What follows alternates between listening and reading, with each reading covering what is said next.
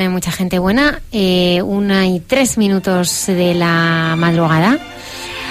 Eh, vamos a dar paso a nuestra siguiente invitada, directamente desde Argentina, Padre Isaac. Sí, hoy tenemos con nosotros desde la Argentina, ni más ni menos, a Luciana. Ella eh, era judía y se convirtió al catolicismo gracias a su marido que, que le, le mostró un audio. Buenas noches, Luciana. A ver, no sé si te oímos Mm. aquí en directo. Vamos a intentar resolverlo. Les contamos a nuestros, A contamos ver. a nuestros. ¿Ahora, Luciana? Yo, yo escucho perfecto, ¿me escuchas? Ay, sí, te escuchamos. Bienvenida a esta mesa Ah, del estudio hola. de Radio María. Quería dar las gracias a Lola Redondo, que hace muchos meses se propuso que Luciana estuviera en el programa y no ha parado hasta que, que, que- que estés esta, Hola, esta Luciana. noche. ¿Qué hora es en Argentina, Hola. Luciana? Un gusto. Eh, las 8 de la noche. Luciana, cuéntanos, cuéntanos sobre tu familia y tu, cuéntanos tu educación eh, judía y cómo, cómo era tu familia y, y tu educación. Bueno, ahora, ahora les cuento un poquito. Solamente quiero hacer una aclaración que, eh, por, por lo que estaban diciendo, que es lo más normal del mundo, que siempre dicen la, com- como que es una conversión, pero yo lo que aclaro siempre cuando cuento o cuando escribo es que no en ningún momento lo viví como una conversión ni lo vi, pienso como una conversión, sino que porque en ningún momento como hubo un cambio de religión. Eh, o sea, para mí es el judaísmo es la promesa de Dios de enviar un Salvador y donde envió toda la preparación, los profetas y toda la preparación para recibirlo y el catolicismo es el cumplimiento y la celebración de esa promesa cumplida. Entonces no, no es una conversión, digamos, sino es una con- perfecta continuidad el judaísmo con el catolicismo. Antes de comenzar, Luciana, eh, no sé si Mm. tendrás algún, algún medio encendido a tu alrededor. Em, La radio, por no, más casualidad. que un modem, no, no, vale, vale, nada. es que escuchábamos algo de fondo y pensábamos que era la radio. Continuamos Ah, no, con, no. Tu, con tu historia. Cuéntanos un poco lo que te decía Eh, Modena. Eh, sí, lo que, o sea, yo siempre, o sea, nací, toda mi familia, eh, todos judíos, eh, mis abuelos, eh, también todo, todo desde, desde muchos años de, de generaciones, todos judíos. Eh, mi, una de mis abuelas, de hecho, es, eh, fue inmigrante de Polonia antes de la guerra para Argentina y, y siempre me criaron desde esta, de, de esta manera. Siempre fui, eh, fui a una escuela primaria, secundaria judía, eh, al club todo judío, o sea, el ambiente donde siempre crecí era, o sea, para mí el mundo era judío directamente, ¿no? En general toda la gente iba a ser así. Eh, y, y después eh, también en- hasta la universidad, digamos, todo el ambiente donde yo me moví eh, fue con esta educación, siempre bajo las tradiciones, no, no fue una educación así religiosa, sino de más de tradición, o sea, en el judaísmo de- hay como muchísimas ramas eh, del- de, lo que es eh, la religiosidad y en mi familia eran una cuestión más que nada de, de seguir las tradiciones, las festividades y siempre me mandaron a, escuelas con donde me, me transmitían esta fe eh, también desde este lado. Eh, Luciana, ¿cómo, ¿cómo vivía tu familia la tradición judía? Para aquellos que, que están escuchando el programa y que quieren saber un poco acerca de- del mundo judío. Y eh, como en el en el judaísmo es como es muy amplio, como que tenés lo que es la parte de lo que es la religión y además la tradición. Es como cuando dicen el pueblo judío es como eh, porque es mucho más que una religión. O sea, cre- en el judaísmo de hecho se puede- hay un montón de personas que no, no creen en Dios y sin embargo no dejan de ser judías. No es como en el, el cristianismo que parte de la creencia desde Dios, desde eso es el, el principio del- de, la- de toda la fe. En cambio en el judaísmo es mucho más amplio, hay, la- hay muchas tradiciones, hay gente que hasta puede ir al templo, a la sinagoga judía y no tener eh, una creencia tan firme en todo lo que es la religión, pero lo hace por un- también por una cuestión de pertenencia, de, de hay una transmisión muy fuerte de generación en generación de, de lo que es esta, este, esta este judaísmo que no se tiene que perder. O sea, hay muchísima gente religiosa eh, que cumple toda la, la Torá y los mandamientos tal como están. Y pero hay un montón de judíos que lo ven, por ejemplo, como mi familia, que no es que se hablaba de Dios en mi casa, no era una presencia así, pero era el, era una cuestión que éramos judíos y se sabía y me educaron de esa manera y siempre em, lo que se hace en este tipo de familias siempre se celebra lo que es la Pascua judía, Pesaj, eh, siempre se hacen celebraciones, son unas cenas familiares con una liturgia especial y después el Año Nuevo Judío y el Día del Perdón son como las tres festividades que todo, que todo judío eh, celebra, crea o no crea, o sea, sea muy religioso o no, como que nadie deja de participar en eso. Y y además eh, a los 12 años eh, las mujeres, o sea, los varones a los 13 y las mujeres a los 12 años celebran lo que es el bar mitzvah para los varones y bat mitzvah para las mujeres, que sería como la confirmación en el catolicismo, que es como la presentación, es la primera vez que mm, que, el, que, es el, que lee la mujer o el hombre la Torah, o sea, las Sagradas Escrituras, la, lee, hay toda una preparación, como si fuese una catequesis de un año con la, la preparación y se cantan canciones y es como toda una celebración muy emotiva y se hace un festejo después de eso y eso yo lo viví, lo hice y lo viví muy intensamente, muy muy espiritualmente toda esa parte a los 12 años. Eh, Luciana, a los 19 años conoces a tu marido. Sí. ¿Cómo es ese, ese encuentro con él? Em, eh, nosotros nos, sí, nos conocimos y siempre, o sea, eh, hablamos un montón de cosas porque él ya venía de una familia católica. Yo o sea, para mí él era católico, pero yo no sabía la dimensión de lo que era eh, que él era católico. Para mí era católico es que significaba que era no judío, pero no nunca había conocido un católico no practicante. O sea, había, o sea, había conocido católicos, gente que no era judía, pero no era religiosa. Pero mi marido sí venía de una familia muy religiosa eh, y, o sea, misa eh, todos los domingos y la madre muchas veces diaria, o sea, eh, y él también, o sea, para mí eso era totalmente nuevo, ¿no?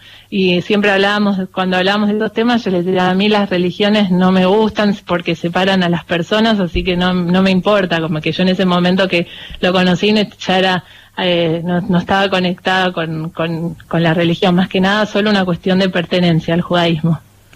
¿Él era católico? Y... Sí, él, sí. ¿Y entonces qué, qué opinaba tu familia al respecto?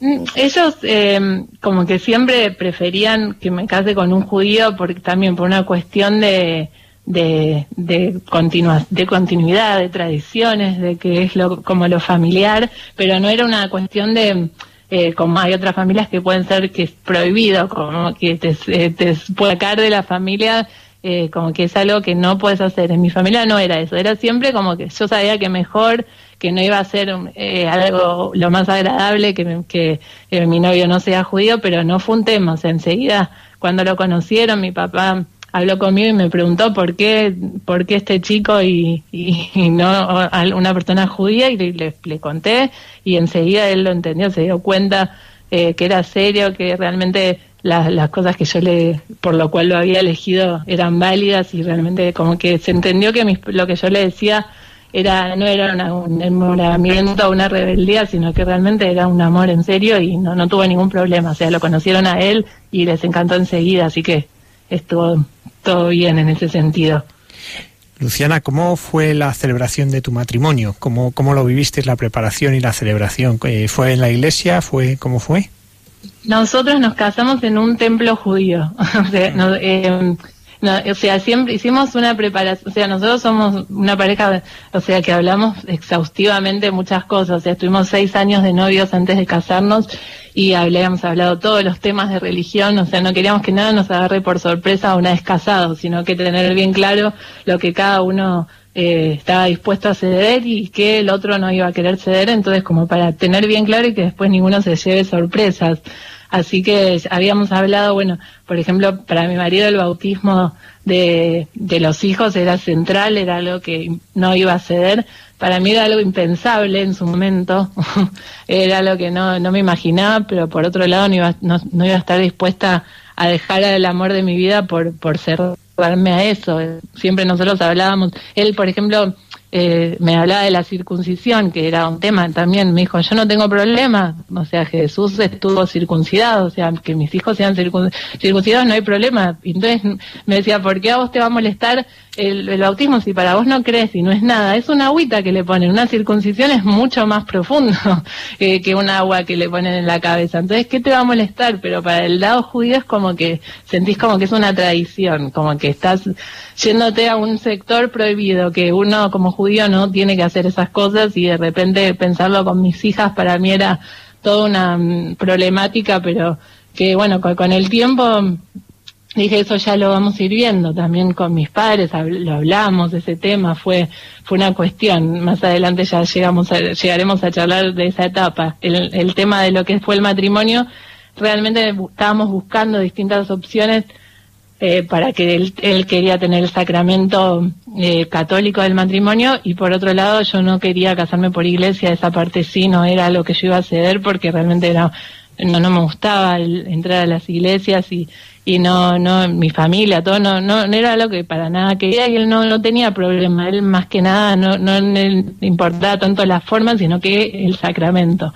Entonces eh, estuvimos investigando celebraciones mixtas con, con con un cura, y los rabinos no lo hacen, pero hay una, una persona que se llama el Hassan, que es el cantor litúrgico, que celebra, digamos, es una como una bendición, no es que es un, matrimonio formal. Y después fuimos a ver distintas bodas de otras personas para ver si nos, nos gustaba la idea y no nos cerraba ninguna. Hasta que mm, nos recomendaron un templo en Buenos Aires. Yo en ese momento vivíamos en Buenos Aires que aceptaba hacer eh, bendiciones, porque no son en el casamiento judío cuando te dan una, eh, como la libreta, eh, no sé cómo es en España, acá en Argentina se llama la libreta roja, que es el, la libreta matrimonial, que donde asienta legalmente que están casados una, una pareja. En el judaísmo también te dan una cosa que se llama la que tú vas que eso eh, deja sentado legalmente o, religiosamente el matrimonio. Esa parte no te la dan porque los requisitos es que las dos personas sean judías, para, entonces eh, eso no te dan, pero sí toda la celebración con los cantos y con las bendiciones del rabino y todo estaba presente.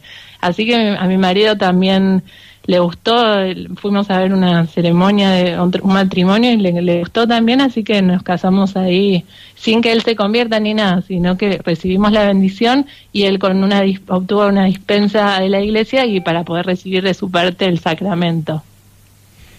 Luciana, ¿y cómo aparece Jesús? Nos cuentas que te costaba entrar a una iglesia, que bueno, pues había una cierta conciencia, ¿no? Como de, de un paso, eh, cuenta dice Stein que también ella era judía, conoce la fe católica, además era judía, como decías antes, que ya no creía, no tenía fe, pero ella, se, eh, claro, era el pueblo judío, se sentía judía. Y ella cuenta, pues, cómo su madre preguntaba, pero, pero, ¿cómo puedes seguir a ese que dice que es Dios, no? ¿Cómo, ¿Cómo encuentras tú el rostro de Jesús? ¿Cómo es para ti ese encuentro con Jesús y descubres en él al que has esperado siempre?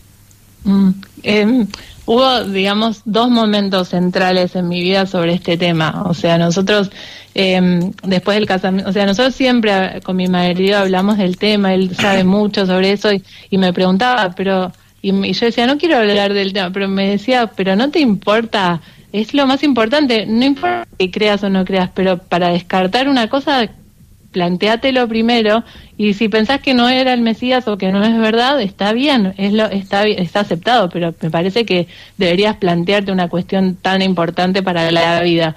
No, la verdad es que no me interesa, le decía yo, no te entiendo lo que me decís, pero no me interesa, no quiero hablar del tema.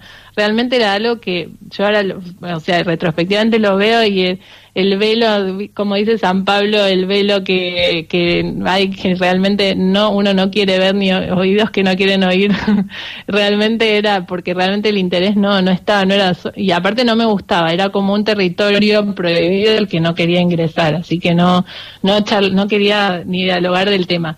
Y bueno, y pasaron los años y nació mi primer hija, que ahora tiene 10 años ya, a, los seis meses de ella la bautizamos eh, y fue un, fue difícil para mí ese día porque realmente era lo que les comentaba antes eh, Y, bueno, pero lo, fuimos haciendo, le hice, obviamente amor a mi marido, la familia de mi marido eh, también la quiero un montón y estaban, ellos eran muy importante para ellos y bueno, pasamos el, momento, pero no fue una cuestión que yo haya disfrutado, sino que me, costó un montón hacerlo.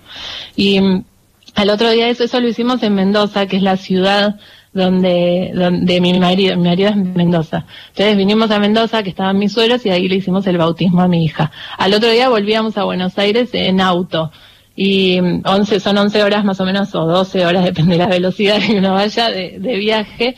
Eh, así que estábamos juntos y él me dijo, mira, escuché, nosotros siempre bajábamos audios de distintos temas para charlar, podcast y para, para aprovechar el viaje. me dice, tengo un audio que encontré de un, de, un judío de Nueva York que, que a la vez es católico judío y católico, o sea, no existe, le decía yo a mi marido, ¿no? ¿Qué me estás diciendo? No quiero escuchar eso, eh, cualquiera. Y me dice, no, pero no, es interesante, no, y, después era bueno, la verdad que 11 horas de viaje, mi marido es insistente.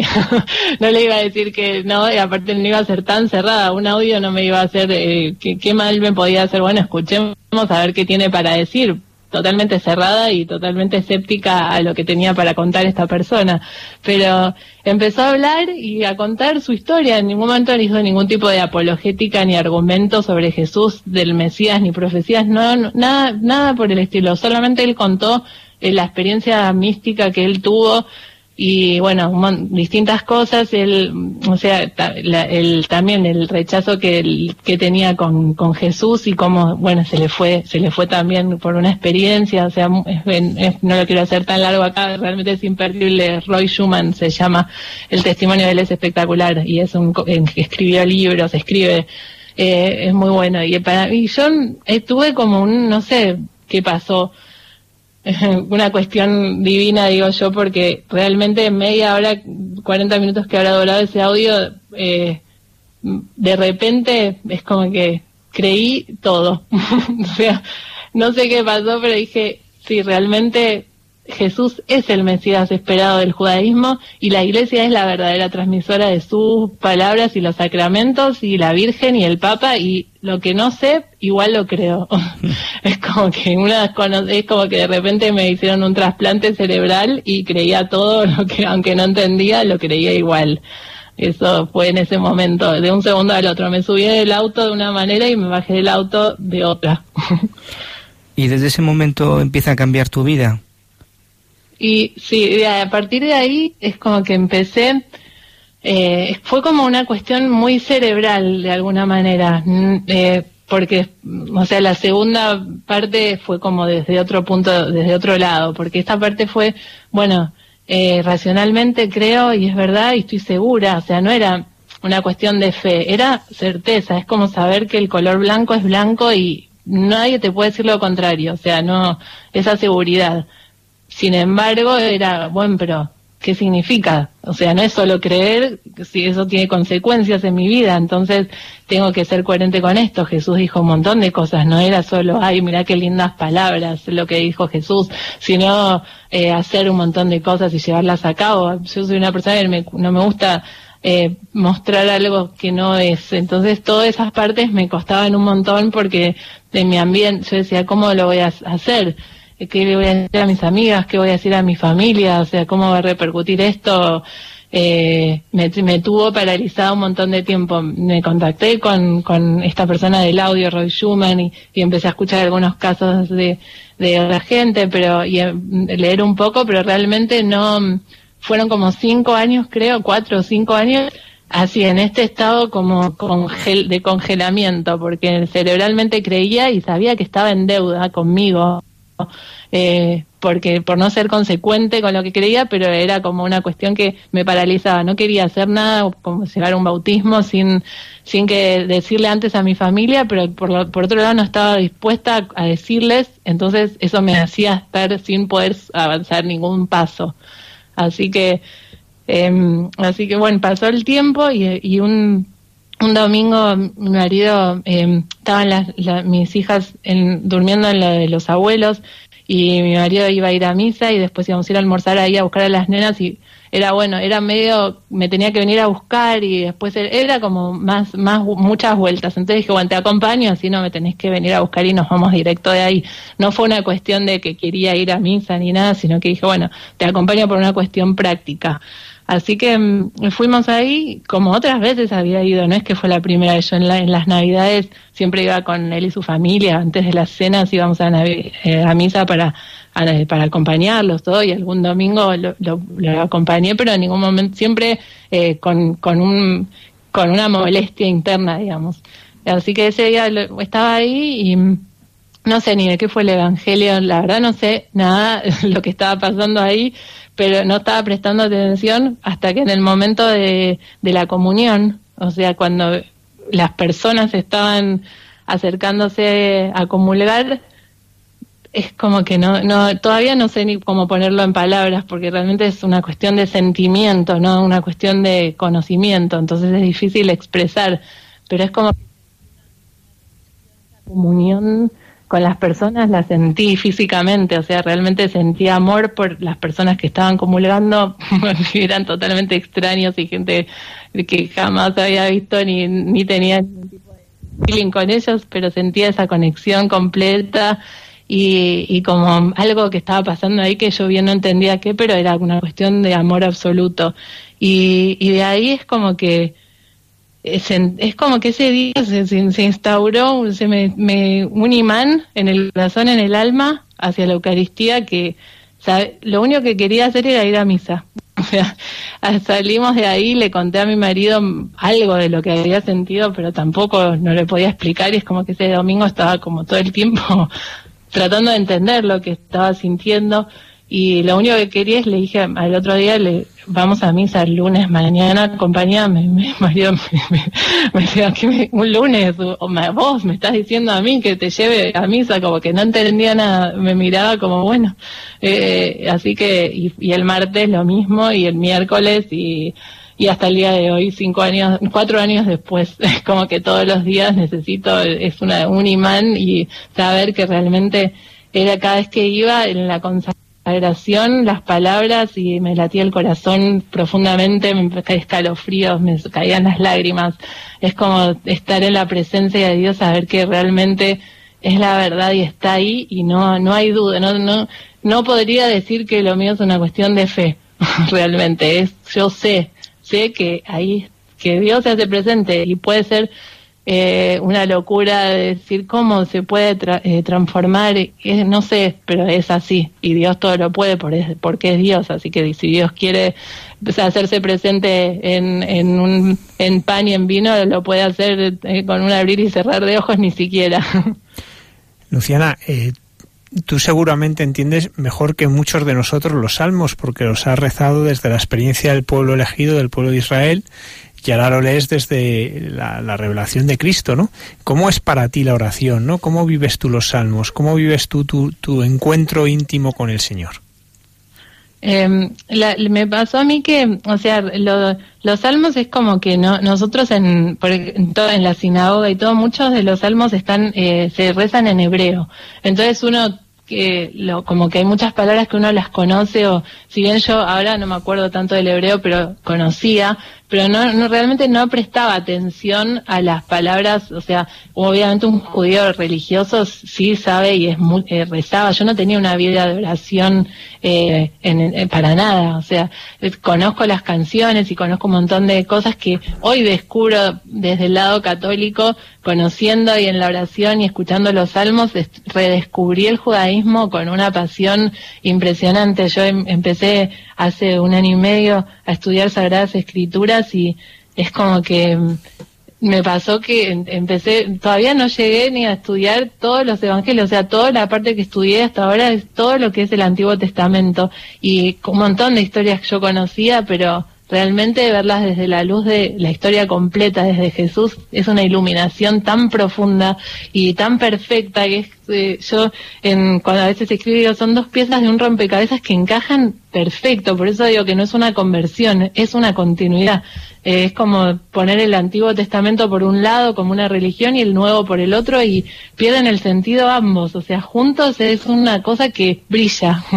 Y las escrituras y los salmos son eh, realmente para mí es emocionante. En las clases que yo voy me, caen las lágrimas porque eh, me emociona ver el amor y cómo Dios siempre estuvo ahí eh, y cómo eligió a un pueblo para prepararlo, el, como, eh, y cómo le tuvo paciencia y entiendo como un montón de otras cosas desde este lado y, es como ver eh, estudiar toda una historia es como sin el sin el Nuevo Testamento sin Jesús es como ver una película eh, que tiene un final feliz, pero no ver el final y quedarse con toda la parte quizás más difícil o de todas las tramas y los nudos de la, de la trama y, y no ver el desenlace que es hermoso. Eh, cuando, me imagino que para ti la vigilia pascual, cuando participas en ella, es como una síntesis de todo esto, ¿no? Porque en la vigilia pascual hacemos un recorrido por toda la historia del pueblo de Israel y se ve, pues, cómo llega esa nueva Pascua. Tú que has vivido la Pascua judía tan intensamente, entenderás mucho mejor cuando vives la, de esta forma nueva la Pascua, ¿no? Sí, realmente me, me, pasa desde los dos lados, porque nosotros seguimos celebrando la, la Pascua judía eh, también, y mis hijas van a una escuela judía eh, también, o sea, nosotros las criamos a ellas en, en, con esta continuidad. O sea, el, el judaísmo y el catolicismo es una continuidad. Obviamente no es, no es algo simple para ellas porque están en un mundo donde donde les dicen que no, que las dos cosas no se pueden, o sos una u otra, y muy poca gente lo entiende pero eh, pero ellas lo viven igual o sea no obviamente no están dando explicaciones todo el tiempo de las cosas porque son chicas pero pero nosotros y, celebramos las festividades y vivir tanto lo que es la, bueno la, la Pascua judía a la luz de Cristo es también es una es una emoción en el cordero y el, con la, todos los evangelios de Juan. Es, es realmente impresionante el éxodo y todo el es como que entendés muchísimo más el sentido eh, de la es, es eh, realmente es hermoso. Es como que eso ilumina tanto para un lado como para el otro. Y la liturgia pascual sí este año eh, me tocó a mí leer en, en la misa de, eh, de vigilia la lectura del Génesis y, y, nada, la verdad que para mí era una emoción empezar desde ahí, poder leerlo y participar de toda esa celebración. La verdad que es eso, es una, una, una yo cuando escribí la historia, no me, la palabra un complemento me quedaba chica, entonces me manté la palabra completud, porque es la plenitud, pero a la vez no es la plenitud, es un complemento. Entonces, esto es una y la otra pegadas, entonces digo que es una completud. Luciana, en este camino que bueno pues nos estás eh, compartiendo esta noche, ¿no? Donde hablas, pues eh, bueno, no de conversión, sino de continuidad, pero sí que es cierto que, que bueno Jesucristo, eh, que siendo el camino, la verdad y la vida, tal como nos lo describes, es tu llegada a puerto, ¿no? es como desde él eh, pues eh, se entiende todo, ¿no? De, principio a fin, ¿no? Ha, sido realmente eh, tu descubrimiento, ¿no?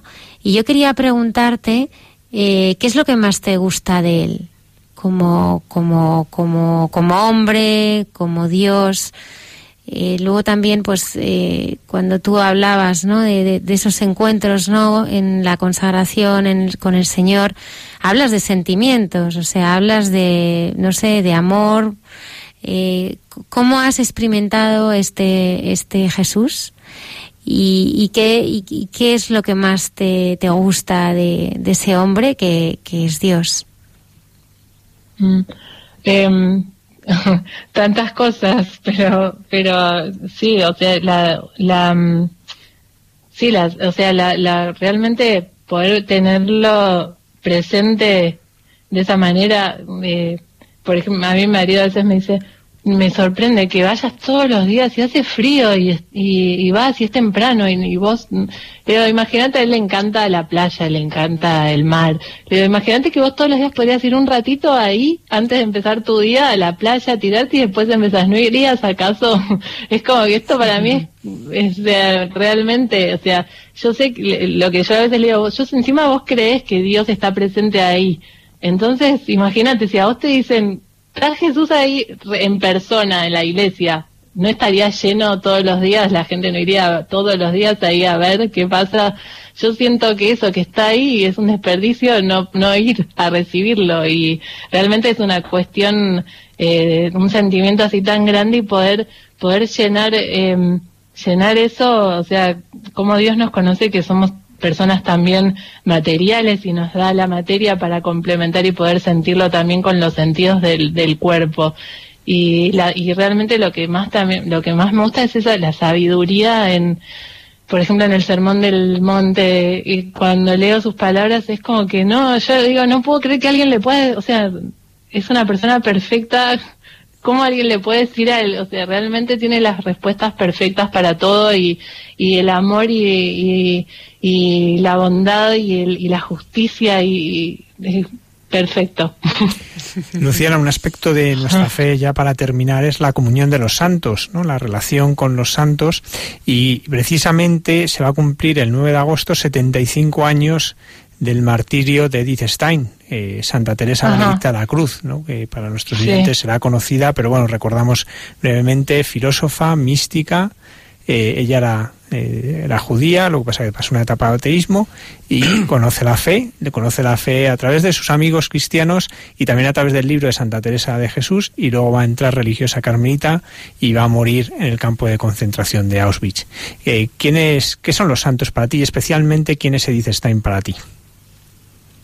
Y en ella, justo mi cumpleaños cae el 10 de agosto, un día después eh, de, de, su día. Y realmente sí, yo eh, eh, a mí aparte tengo una, o sea, a mí yo, la, la, misa que voy siempre es en eh, Carmelita, también es un monasterio acá en Mendoza, eh, que es hermoso y, y realmente también los cantos y tienen esa profundidad que realmente me conecta sin saber por qué.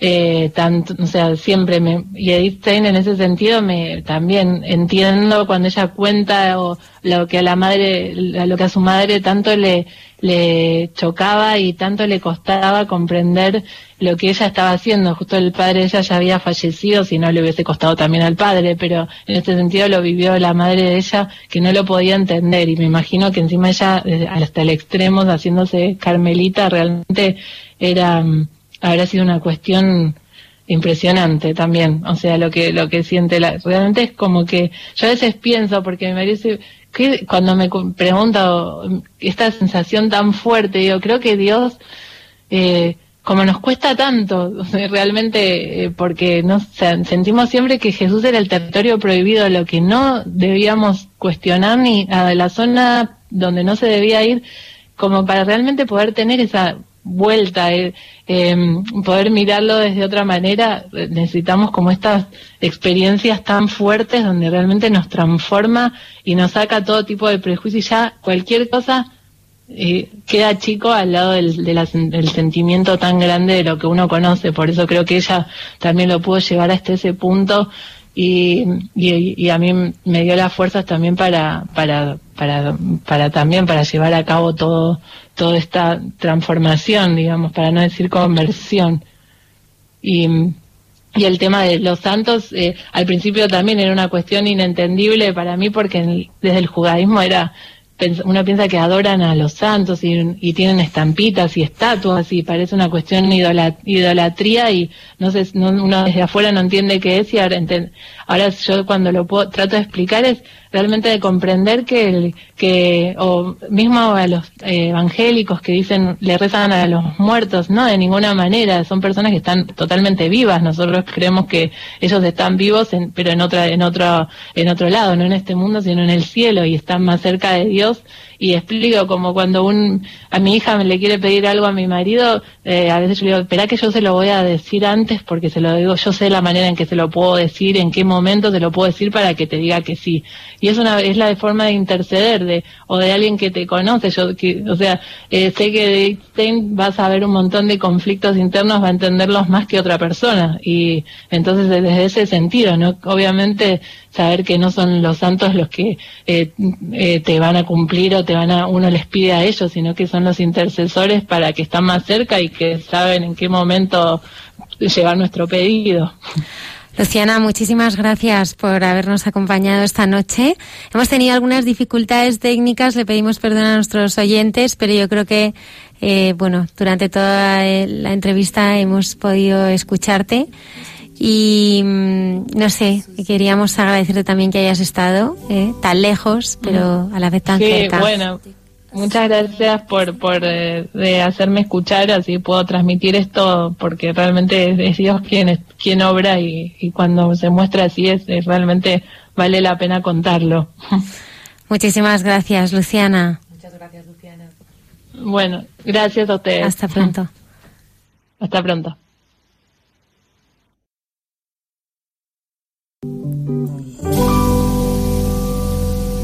A stick, a stone, it's the end of the road. It's feeling alone, it's the weight of your load. It's a sliver of glass, it's life, it's the sun. It's night, it's death, it's a knife, it's a gun. A flower that blooms, a fox in the brush, a knot in the wood, the song